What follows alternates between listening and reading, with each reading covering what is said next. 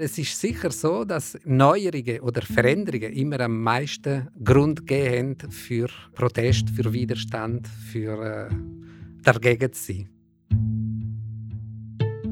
Im Talk zu der dritten Episode redet Carol Rosa und ich, der Pascal Natter, mit dem Historiker Sandro Guzzi-Heb. Und wir prüfen, ob man tatsächlich aufgrund der Geschichte die Wahrscheinlichkeit von Protest, Widerstand und Revolutionen voraussagen kann. Also ich heiße Sandro Guzzi-Heb, ich bin Historiker, lehre an der Uni Lausanne und äh, habe mich vor allem historisch mit der Geschichte von Widerstandsbewegungen auseinandergesetzt und nachher aber auch mit Geschlechtergeschichte, Familiengeschichte und Sozialgeschichte, kann man sagen. Ein regelrechter Protestforscher.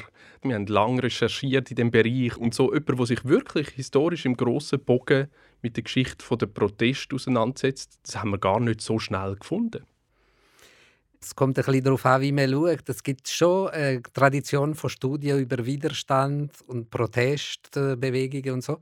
Vielleicht in den letzten zehn Jahren so ist es ein bisschen aus der Mode gekommen. Also, aber es hat eine große Popularität gehabt, vor allem nach 68, wo es sehr aktuell geworden ist politisch und nachher bis in die 80er, 90er Jahre. So. Und nach 2000 hat es vielleicht ein bisschen nachgezogen. Aber es kann wiederkommen. Wie Protest, wo auch gerade wieder kommen. Überall sind sie, auf der ganzen Welt. Sie haben im letzten Jahr das Buch Protest im Kronos Verlag herausgegeben, ein Jahrbuch. Jetzt muss ich gerade schauen, dass ich es richtig wiedergebe. Im Rahmen vom Schweizerischen Jahrbuch für Wirtschafts- und Sozialgeschichte. Wie ist es zu dem Band gekommen? Also ich habe es ja mit rausgegeben, mit der Caroline Arni und der Delphine Gardet. Es ist so, dass die Schweizerische Gesellschaft für Wirtschaft und Sozialgeschichte, wo wir alle eben Mitglied sind, äh, jedes Jahr äh, Jahrestage gemacht zu einem Thema, wo wir aktuell und spannend finden. Und jetzt 18 hat sich natürlich gut hergegeben für äh, die verschiedenen Jubiläen, die es gegeben hat. Generalstreik 1918, 68 und so weiter. Und von dem her gefunden, ja, das ist ein Thema, das wieder einmal muss behandelt werden Neben dem, dass wir heute über den Inhalt von dem Buch reden, über die Fragen vom Protest und seiner Geschichte, möchten wir Sie auch reagieren lassen auf kurze Ausschnitte von unserem Fiction-Podcast. Und wir fangen gerade an mit einem ersten Ausschnitt aus der dritten Episode. Hast du jetzt die Datensätze alle gefüttert, Florian? Ehrensache, Frau Hertig. Der ganze Henzi, Einstein, Lenin, Dellenbach, Gosteli, Morelli, Stäubli, Stempfli, Kübler, Haller, Nause mit allen historischen Parametern aufgelöst in alle Vektoren. Auch die Potentialtabellen mit den Provokationen? Klar! Und was ist mit Jugendunruhe, Reitschule, Zaffaraya, Wagenpark, Staatengründung, autonomen Lebensraum? Ich habe alles, Frau Hertig. Dynamit, Zündhölzli, Judenstadt, Plastik, Abschied vom Männergott und Gurkensalat, Gaskessel, Berner Beben, Nachtleben, Parkhaus, Utopiestadt und Gesundheitszentrum, Tanz, Wurst und Sitzverbot, Maskenpflicht, Tutti Quanti, sogar Öcalan, 031 und Marco Kamenisch. Gut, dann können wir ja loslegen. Ja, was loslegen? Mit der umgekehrten superkritischen Stimmgabelbifurkation so tönt unser fiktionaler Versuch von einer Forschung. Gibt es denn so etwas, wo wir da gesucht haben, wie einen, einen gemeinsamen Nenner von verschiedenen Protesten zu verschiedenen Zeiten? Also, man hört jetzt aus dem Ausschnitt ein bisschen eine leichte Satire daraus, die auch äh, lustig ist. Wenn man, abgesehen von dem kann man sagen, ja, also was wir in der Forschung probieren zu machen, ist gar nicht so viel anders eigentlich. Wir probieren auch Datenbanken zu füttern mit historischen Daten. Und Datenbanken werden immer mehr auch in der Forschung gebraucht. Es gibt ja ganze Sparten, die jetzt kommen. Und ähm, es geht schlussendlich darum, wie es in dem Podcast heißt, also gemeinsame Strukturen, gemeinsame Muster, Clusters äh, zu finden, wo eine gewisse kollektive Verhalten kann zeigen kann. Jetzt gibt es die in der Geschichte. Natürlich gibt es die, aber es gibt die immer zum Teil. Oder? Man kann nie automatisch etwas äh, vorhersehen oder alle Bewegungen jetzt gerade entziffern. Also künstliche Intelligenz ist in der Geschichtswissenschaft noch kein Thema. Es ist am Kommen. Also wir reden jetzt von Digital Humanities oder äh, angewandte Computertechnik, auch in der historischen oder in der ähm, humanistischen Forschung. Es ist im Kommen. Datenbanken habe ich selber auch viel mit dem geschafft, zum Schemen so rauszukristallisieren, wo man sonst nicht so sieht auf den ersten Blick. Ja, wir sind ja eher satirisch oder salopp mit der Wissenschaftlichkeit umgegangen. Die sind jetzt auf Datenbanken eingegangen. Wenn wir jetzt das Buch lesen, finden wir, ist recht gut gelungen, den historischen Bogen zu spannen. Oder? Wie seid ihr das angegangen, auch vom Themensetting her? Also Ziel bei dem äh, Band war, möglichst auch eine Vielfalt zu zeigen. Vielfalt von Protestformen, von Widerstandsformen in der Geschichte und wie eben jede historische Situation eigentlich ihre eigenen Muster oder ihre eigenen Inhalte hat. Darüber hinaus kann man natürlich schon sagen, das steht nicht im Widerstand dazu, dass man durchaus gewisse gemeinsame Themen und Muster kann finden und es ist sicher so, dass Neuerungen oder Veränderungen immer am meisten Grund geben für Protest, für Widerstand, für äh, dagegen zu sein. Ja. Und ich habe jetzt extra noch geschaut beim äh, Francis Bacon, ein Philosoph vom äh, Anfang vom 17. Jahrhundert, der gesagt hat, ja, es gibt sehr wohl wiederkehrende Ursachen für soziale Bewegungen und für sozialen Widerstand. Das ist Neuerungen in der Religion, in der Steuern, in den Gesetzen und äh, Gewohnheiten oder wenn man Privilegien antastet oder wegen einer allgemeinen Unterdrückung.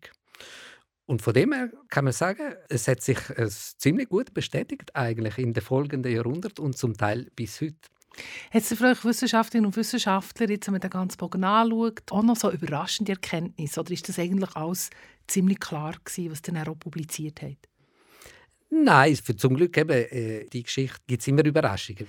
Es gibt einerseits die, die Schemata oder Motive, die man an verschiedenen Orten oder zu verschiedenen Zeiten findet, aber nachher ist jede Situation anders und das Leben ist immer reicher als das, was man kann beschreiben und voraussehen. Zum Beispiel äh, ein Autor beschreibt da Vorstellungen vom äh, argentinischen Anarchismus und so, wo ganz spannend und ganz anders und überraschend zum Teil sind für uns Europäer und Europäerinnen passen dann jetzt Protest aus dem Jahr 2021 auch in eine historische Reihe? Einerseits und andererseits gibt es viel auch Neues, oder? Äh, bei diesen Protesten, also ich denke, es ist, es ist einmal wichtig auch zu sehen, nicht jeder Protest ist ein Widerstand, oder? Protest, man kann ja schnell gegen etwas sein oder gegen etwas protestieren. Vielmal kostet es auch nicht viel.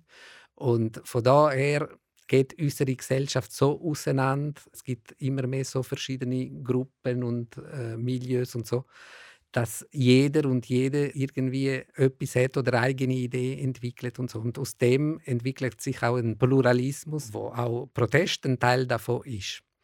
Wenn man dann schaut, was wirklich zum Widerstand führt, zum aktiven Widerstand, zum Beispiel gegen die Macht oder gegen gegen den Staat, das ist natürlich viel äh, seltener und dann äh, braucht das besondere Konstellationen, dass das wirklich zustande kommt.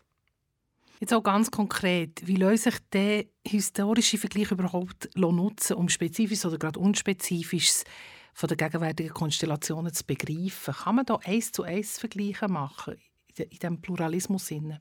Eins zu eins äh, nie. Aber man kann sagen, also zum Beispiel Steuererhöhungen in gespannten wirtschaftlichen Situationen, das führt zu Unruhe. Das hat man in Frankreich gesehen, bei den Gilets jaunes äh, zum Teil, aber schon früher bei den Bonnet Rouge, wo übrigens auf frühere Bewegungen eingewiesen haben. Also Steuern sind immer ein heikles Thema. Religion, äh, religiöse Neuerungen sind ganz lang ganz heikle Sache gewesen. Ist heute noch zum Teil, wenn man denkt an die Diskussionen über Islam, Burka, Minarett. Äh, es führt nicht zu den kollektiven Massenbewegungen, wie man es früher kennt. Aber meiner Meinung nach zum Beispiel ist das Phänomen von den jungen Leuten, die in Dschihad gehen, nach Syrien oder in IS äh, kämpfen, kann man sehen als eine Form von Widerstand aus religiösen Gründen, als Widerstand gegen ein westliches System. Ob es berechtigt ist oder nicht, ist eine andere Frage. Aber Religion ist immer auch ein ganz wichtiges, ein heikles Thema. Also wenn man hier bei uns zurückgeht, historisch gesehen, ist das natürlich der Protestantismus, gewesen, oder, der Grossbruch war in der Schweizer Geschichte. Das ist ein wichtiger Bruch, aber es hat auch andere gewesen. Die Französische Revolution und also in der Schweiz die Helvetische Republik Ende vom 18. Jahrhundert ist ein großer Bruch gewesen. Und da jetzt äh, vor allem in, in den Alpen oder in den katholischen Gebieten viel auch gewaltsame Widerstandsbewegungen gehabt, wo sich explizit auf Verteidigung von der Religion berufen haben. Sie haben damals gesagt, die Religion unserer Väter, dich soll man nicht antasten. Und das ist, ich würde sagen, bis ins 19. Jahrhundert ein ganz großes Thema, bis zum Kulturkampf. Ist zwar nicht mehr sagen wir, eine gewaltsame Bewegung aber noch der Sonderbundkrieg, unser Bürgerkrieg, mit im 19. Jahrhundert, ist weitgehend eine religiöse Auseinandersetzung. Du hast gar nicht so eine kollektive Präsenz da im, im, im historischen Bewusstsein, so in der breiten Gesellschaft, stelle ich jetzt gerade fest, oder? Ja, das ist eben noch lustig oder äh, problematisch bei der Schweiz, wo so ein konfliktreiches Land immer war. Extrem konfliktreich. Es entsteht ja aus Konflikt, aus Krieg, aus Auseinandersetzungen mindestens bis zum Bürgerkrieg im Mitte des 19. Jahrhunderts. Aber man hat die Schweiz so immer idealisiert und das Gemeinsame rausgehoben und so, dass die Konflikte eben weitgehend aus dem kollektiven Gedächtnis quasi nicht ausgelöscht worden sind, aber marginalisiert. Also wir reden lieber über 1291 und über die Innerschweizer, die zusammenstehen, als über die Berner, die die Watt besetzt haben oder über die Schweizer, die Norditalien probiert äh, zu erobern. Und wieso glauben wir uns in der Schweiz die Narration von der Einigkeit? Ja, das ist eine ganz schwierige Frage. Ich denke, die Schweiz hat lang, weil es so aus verschiedenen Kulturen, Religionen, auch Wirtschaftssystem besteht, hat man lange große Angst gehabt, dass es auseinandergeht. Und darum haben vor allem gewisse politische Bewegungen, der Nationalismus und äh, die Heimat äh, stark äh, hervorgehoben um eben die Einheit auch zu stärken. Und vielleicht kann man sagen, es ist ein Stück weit auch nötig gewesen. Und nachher hat man wie oft ein bisschen übertrieben vielleicht. Man hat sich einfach so schön daran gewöhnt, an diese Geschichte.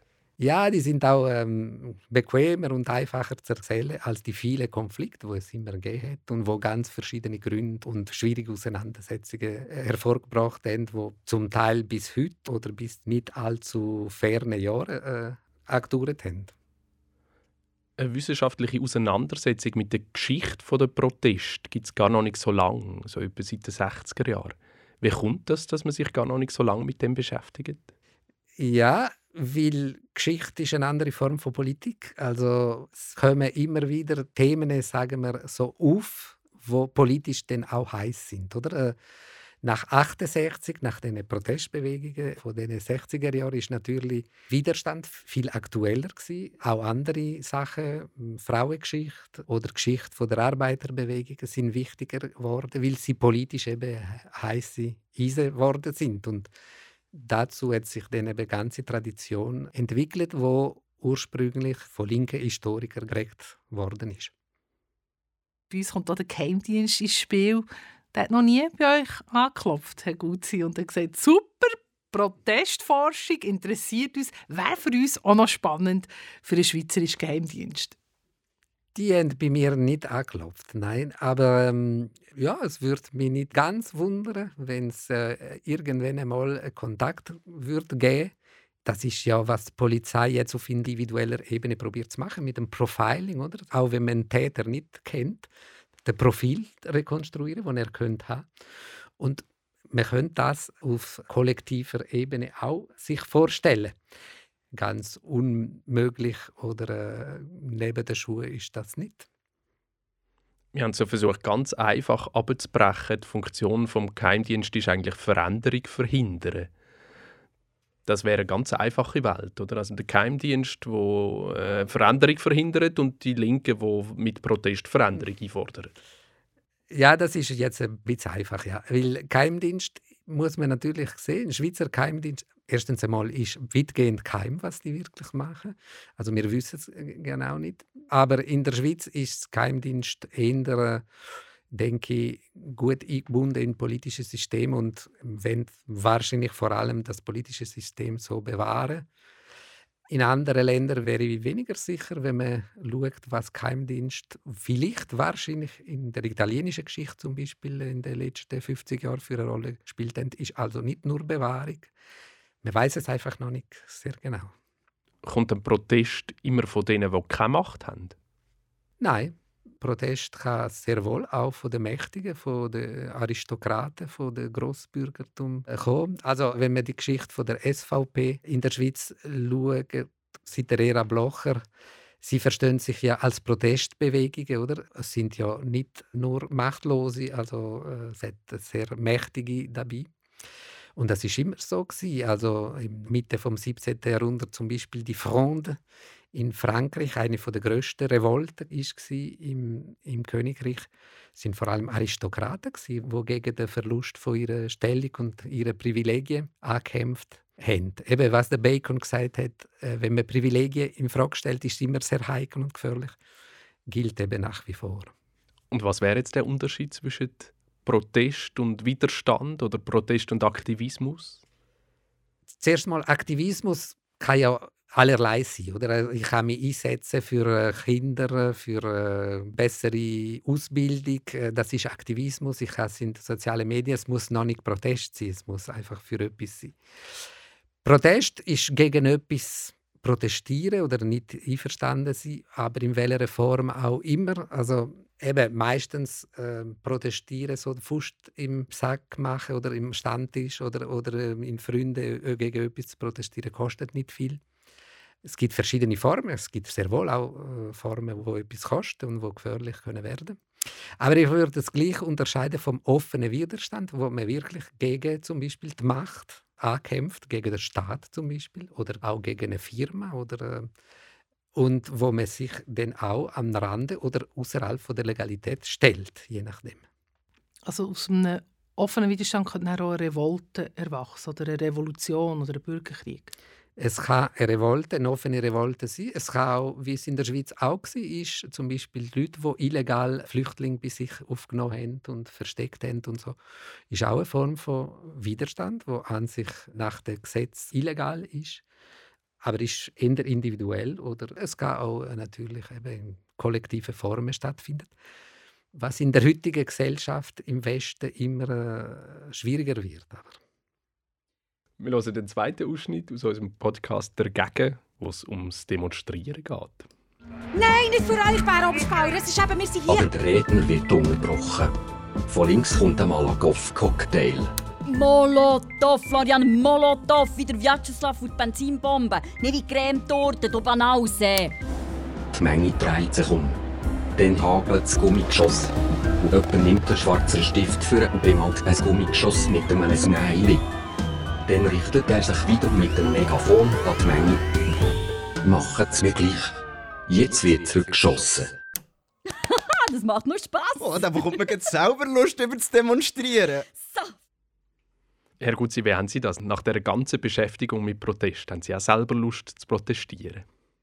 Ja, natürlich. Äh, immer. Also wenn man sich mit Widerstand äh, beschäftigt, ist es ja nicht zufällig. In den meisten Fällen ist es auch, weil man eine gewisse Neigung hat äh, zu äh, nicht einverstanden sein oder dagegen sein. Etwas. Also von dem her, ähm, äh, ich denke, man muss probieren, das intelligent zu machen, wie alles. Was hat Sie zuletzt auf die Straße gebracht? Äh, was war es? Ähm, beim Frauenstreik bin ich gerade nicht in der Schweiz gewesen, da wäre ich sicher gegangen. Aber ähm, also etwas, was ich sicher noch weiß, ist der Golfkrieg zum Beispiel, äh, die amerikanische Politik unter dem Bush. Aber ich bin sicher noch gegen Sparmaßnahmen bin ich glaube auch mal in den letzten Jahren gut demonstrieren. Klima? Klima sicher auch, ja. Wenn man jetzt aktuell schaut, auch weltweit, bringen Protest Demokratisierungsprozess mehr voran oder im Gegenteil, lösen Protest eher Repressionen aus? Ja, das ist wie ein Spiel. Wenn es gut geht, äh, lösen sie Demokratisierungen an oder, oder äh, einmal eine Erweiterung der Macht. Und wenn es äh, schlecht geht, dann gibt es halt Repression. Das sieht man ja nach dem arabischen Frühling. Oder? In Tunesien hat es ein eine Öffnung gebracht und eine gewisse Demokratisierung, obwohl die Leute immer noch nicht zufrieden sind, immer noch Widerstand leisten. In Ägypten ist totale Repression im Moment. Was längerfristig natürlich passiert, kann man nicht sagen. Es ist immer wie ein komplexes Spiel, oder? Und äh, man muss äh, sich gut überlegen, ob man das Spiel kann gewinnen überhaupt oder ob es eine Einladung ist, zu noch mehr Repression auszulösen. Redet ihr jetzt auch gerade zum Beispiel von Hongkong? Also dort war es so ein bisschen absehbar, gewesen, was passieren könnte. Das ist auch ein gutes Beispiel, ja. Ähm, jeder Widerstand, wenn es dann nicht wirklich die Möglichkeit hat, sich durchzusetzen und etwas zu bewirken, ist gefährlich, weil es kann eben auch das Gegenteil äh, bewirken. Das hat man dort jetzt gesehen. Ja. In der Schweiz sind wir noch weitgehend gefeit vor wüsten Szenen. In unserem Podcast tönt es aber so. Carla? Tibor, ich habe so Schiss um die grauenhaften Bilder. Die haben auf Demonstranten geschossen. Ich kann nicht mehr. Kommst du mich holen? Wo bist du? Auf dem Polizeiposten. Sie haben die reingenommen. Wieso denn das?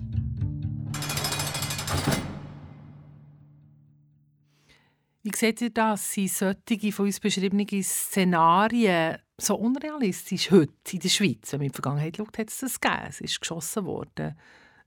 Ich denke, heute ist Schüsse auf Demonstranten nicht äh, realistisch im Moment. Äh, und ich denke, in der Schweiz ist auch ein eine besondere Geschichte, dass es zwar sehr viel Konflikt gegeben auch heftige Konflikte, aber es hat nie äh, so die Massaker gegeben oder wirklich die massenhaften Repressionen gegeben wie in anderen Ländern, in Frankreich zum Beispiel. Es hat vielleicht auch mit dem ein föderalistischen Aufbau von der Schweiz zu tun ein Stück weit, dass Konflikte zwar heftig sind, aber oft so regional oder äh, zwischen Leuten sind, die relativ nah sind miteinander und darum hat es nicht so Eskalationen gegeben. Auch der Sonderburgskrieg im 19. Jahrhundert hat schlussendlich nicht so viele Opfer gefordert. Das ist ein relativ ein kleiner Krieg gewesen. Und von dem her ähm, ist jetzt natürlich auch mit der Übung mit der direkten Demokratie und so ist Schüsse auf Demonstranten im Moment, glaube ich, nicht aktuell. Dass man auf einen Polizeiposten kommt, hingegen kann durchaus noch passieren. Ist es tatsächlich so, dass die Partizipationsmöglichkeiten in der direkten Demokratie Protest weniger wahrscheinlich machen, weil sie nicht nötig sind? Es tut den gewaltsamen Protest weniger wahrscheinlich machen. Es ist auch eine langfristige Entwicklung, die man beobachtet. Äh, schon vor der Französischen Revolution hat es eine Zeit lang weniger äh, gewaltsame Konflikte gegeben, weil man immer mehr probiert hat, die Proteste oder die Konflikte zu integrieren und durch Gesetz oder durch die Gerichte zu lösen.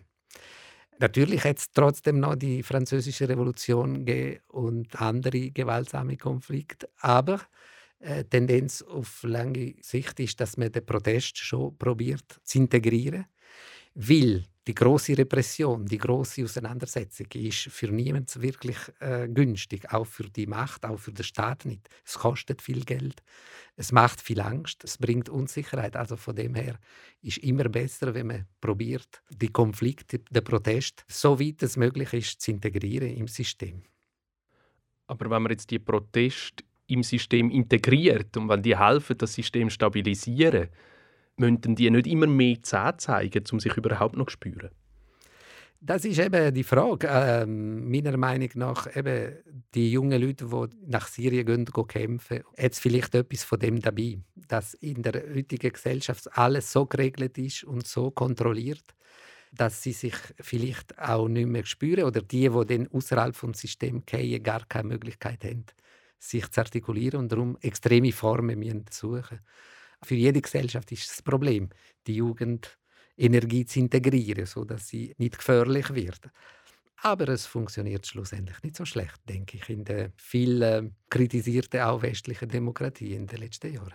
Jetzt hat es fast zwei Jahrzehnte lang immer geheißen, die Jugend sei apolitisch. Und jetzt ist plötzlich aus dem Nichts in den letzten zweieinhalb Jahren das vorgekommen. Überrascht Sie das? Ja und nein. Also die Jugend gibt es natürlich nicht. Oder es gibt immer Jugendliche. Und schon zu meiner Zeit hat es Jugendliche gehabt, die politisiert sind und andere, die überhaupt nicht politisiert sind. Ich denke, unsere Generation tut auch gerne idealisieren, wie wir politisch waren. Wir sind es wahrscheinlich gar nicht so gewesen. Darum äh, denke ich, es hat immer wieder Themen, wo die Jugendlichen neu politisieren oder auch vielleicht, wo nicht so politisch sind, wo Jugendliche interessieren. Ja, ihr habt jetzt gesagt, eure Generation hat da vielleicht ein idealisiertes Bild oder, auf die 80er-Bewegungen oder gegen Atommächte. dort war ja das zum Teil für die einen auch ein Happening, gewesen, zu demonstrieren. Was wir heute wiederum kritisieren, sagen, ja, die gehen jetzt aufs Klima auf die Straße, aber sie machen eine Party nachher und so. Oder gleichwohl ähm, finden wir halt, dass wirklich eine Massierung feststellbar ist, weltweit von Protesten, das kommt der vierte Welle vom Feminismus auf uns zu. Black Lives Matter wird sich nach Corona sicher wieder zeigen. Klimabewegung, die jetzt wegen Corona ist, zum Erliegen kam, die sich nicht zeigen konnte. Da kommen ganz viele Themen kommen jetzt auf. Was passiert dort jetzt gerade, wenn man historisch darauf schaut? Ich weiß nicht, ob es so eine Massierung gibt. Was ich vor allem würde sagen, es gibt eine große Differenzierung von der Gesellschaft und parallel dazu eine große Differenzierung von Protestformen und von Unzufriedenheiten, wo aber zum Teil nicht unbedingt miteinander zu tun haben. Also die Frauenfrage ist sicher äh, eine große Frage, wo, wo wird bleiben. Also die MeToo-Bewegung ist nicht abgeschlossen meiner Meinung nach und ich denke, sie muss auch weitergehen. Aber das ist ein Protest, wo auch innerhalb vom System integrierbar ist oder integriert ist. Black Lives Matter in Amerika wird sicher noch mal etwas sein. Wenn der nächste Polizist einen äh, Schwarze oder eine Schwarze erschüsst, gibt es sicher wieder eine Welle, die schwierig wird sein zu managen, weil das ein ungelöstes Problem ist in Amerika. Und in Amerika hat das auch ganz klar mit der Geschichte zu tun. Bis heute kann sich Amerika die eigene Geschichte nicht wirklich mit den Frauen, mit den Schwarzen, mit den Indianern vorstellen amerikanische Geschichte bleibt vor allem eine Geschichte der weißen Männer. Wenn man in amerikanischen Buchhandlung sieht man das. American History sind vor allem die Weißen. Und was die Indianer zum Beispiel betrifft, ist im Rayon Anthropology oder irgendwie Ethnologie oder etwas. Also da sieht man schon, dass die Probleme nicht gelöst sind. Und die Geschichte spielt eine unheimliche Rolle. Ich denke, die Gewalt in den USA ist auch eben durch die un gelöste und auch kulturell ungelöste Probleme mit verursacht. Und nachher gibt es ganz viele andere Bewegungen, Klima, Corona jetzt, da gibt es auch Proteste dagegen, Impfungen gibt es Proteste. Also es gibt so eine Diversifizierung von Kulturen und von Gruppen, wo auch verschiedene Formen von Protest bringen. Aber es wird immer schwieriger, die verschiedenen Proteste wirklich in große kollektive Bewegungen zusammenzubringen weil unsere Gesellschaft immer mehr eben äh, in kleinen Gruppen organisiert sind. Die große tragende, so die Arbeiterschaft zum Beispiel, die, die gibt es nicht mehr in der Form, wie sie jetzt können wirklich große kollektive Bewegungen tragen. Heute geht alles so in Richtung kleine Gruppen, die, die ihre eigene Kultur haben. Die sozialen Medien verstärken das natürlich, indem jedes Grüppli quasi ihre eigene Kultur kann pflegen und sich irgendwelche Theorien pflegen, Verschwörungstheorien oder, oder auch eine gescheite Geschichtsinterpretation, was auch immer. Aber es, es gibt dann äh, eben die, die sogenannten Blasen, die kaum mehr Kontakt haben mit anderen Kulturen. Und das verstärkt wahrscheinlich das Auseinandergehen von der Gesellschaft. Da passt wunderbar der nächste Ausschnitt dazu. Du, los, Gala, das glaubst du nicht. Ich laufe gerade an der Schützenmatt vorbei. Die reinste Fasnacht da. Fasnacht im Oktober. Und schon gar nicht auf der Schützenmatt geht's noch. Da hat es doch jetzt tatsächlich so Leute mit Alupapier und Gurken auf dem Kopf. Und die haben so transparent und dort drauf steht irgendetwas von Pippi Langstrumpf und Bill Gates. So ein Scheiß. Hey, ich habe jetzt gerade im Fall keine Zeit. Ich muss noch ein Inti machen für die Mittagsnews. Unverständliche Szene, fast ein bisschen Fasnacht das ist auch Protest.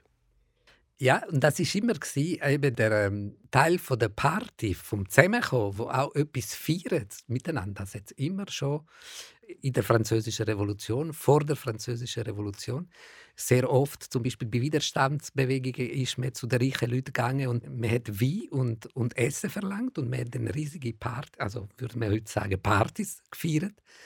Das hat auch Angst gemacht, weil mit dem Alkohol ist es ja auch unberechenbar geworden. Aber Widerstand oder kollektive Bewegungen müssen auch immer wieder äh, quasi so eine Bestätigung haben und dass die Leute zusammenkommen, sich kennenlernen, zusammen feiern. Und das gibt auch ein Identitäts- und ein Solidaritätsgefühl, das ganz wichtig ist, wenn die Bewegungen dann wirklich weitergehen sollen. Für mich ist das schwierig zu akzeptieren, zum Beispiel «Tanz dich frei», habe ich lange darüber gelacht. Ich habe irgendwie immer das Gefühl gehabt, das hat keine politische Legitimation, wenn es Spass macht. Ja, ich denke, das sind zwei verschiedene Aspekte. Oder gegen was äh, oder was ist das Anliegen denn? Äh, ich denke, ähm, die Freiheit, gewisse Freiheit für die Jugend ist immer in jeder Gesellschaft ein Anliegen. Gewesen. Und gleich ist Freiraum eine recht diffuse Forderung, oder?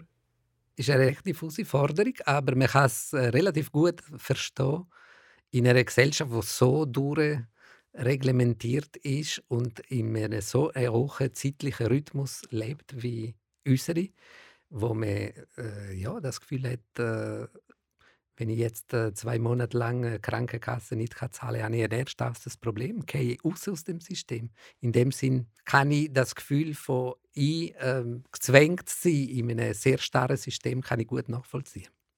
Wir haben im Podcast These gehabt, es könnte ja auch naturwissenschaftliche Gründe geben, mehr für die Protestfreude. Also wir haben so eine Theorie entwickelt, dass es wie in der Berner Luft könnte liegen, dass da eine Art freie Radikal haben und die, haben, die wollen da Doppelbindungen eingehen und wollen gesättigt werden.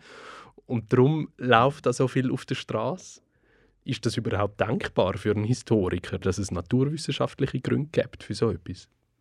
Äh, Historiker und Historikerinnen sind immer sehr skeptisch, wenn man dann naturwissenschaftliche Erklärungen reinbringt. Und vor allem, wenn man in Bern ist, oder? Ähm, ich denke, Bern ist wirklich äh, mehr päbig als ähm, revolutionär. Also die freien Radikale müssen die noch ein bisschen suchen.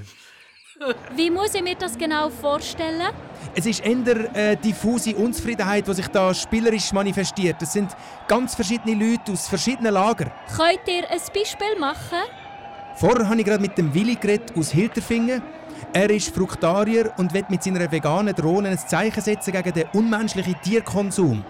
Oder ein Grüppli zölibatäre Klimagegner zum Beispiel. Sie wehren sich gegen SUVs im Stadtverkehr. Ja, dann hat die Bewegung plötzlich auch politischen Charakter.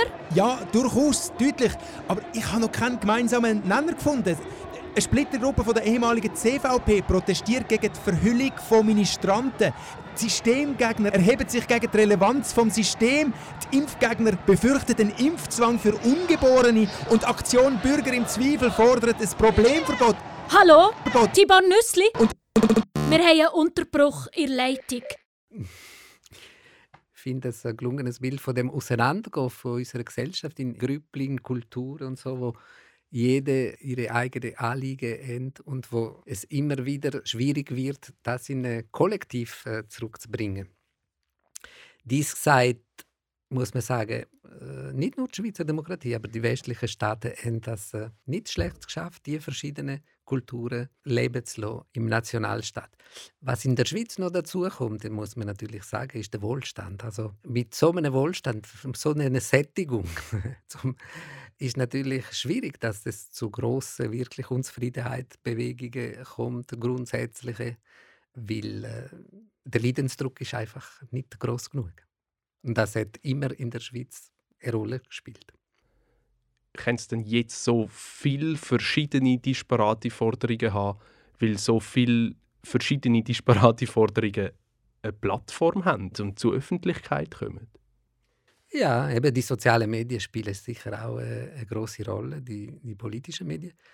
Aber äh, man kann es auch so sehen, äh, vielleicht haben die Leute wirklich ihre Basic-Forderungen bereits weitgehend erfüllt. Oder? Die meisten haben keine existenziellen Probleme, leben auf einem gewissen äh, wirtschaftlichen Niveau und dann artikulieren sich die Bedürfnisse und Forderungen auf einem anderen Niveau, wo mehr in Richtung eigene Kultur, eigene kulturelle Bedürfnisse, eigene Identität geht und nicht mehr so, äh, dass wir kein Brot haben oder keine Wohnung finden.